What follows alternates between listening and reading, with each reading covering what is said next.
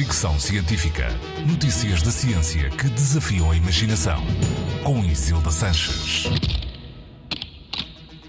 Quando vivemos com alguém na mesma casa, partilhamos mais do que espaço. Um estudo recentemente publicado na revista Nature, que analisou o microbioma da boca e intestinos de milhares de pessoas, concluiu que pessoas que partilham casa, sejam família, parceiros românticos ou amigos, partilham também o microbioma. O estudo levanta ainda a hipótese de doenças ligadas a disfunções do microbioma, como cancro, diabetes e obesidade, poderem ser parcialmente transmissíveis.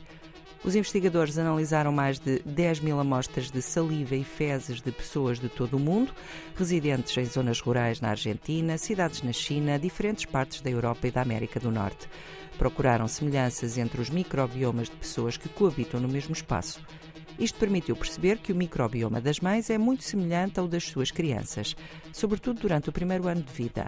Depois vai diminuindo, mas até as pessoas com mais de 50 anos continuam a ter microbioma parecido com o da mãe. Aos 4 anos, as crianças já têm um microbioma com tantos elementos da mãe como do pai. Além disso, pessoas que vivem em zonas rurais revelaram ter um microbioma parecido ao das pessoas que vivem na mesma aldeia. Relativamente às amostras de saliva, há maior partilha de microbioma entre cônjuges do que entre pais e filhos, e pessoas que vivem mais têm microbiomas muito parecidos, independentemente da zona onde vivem.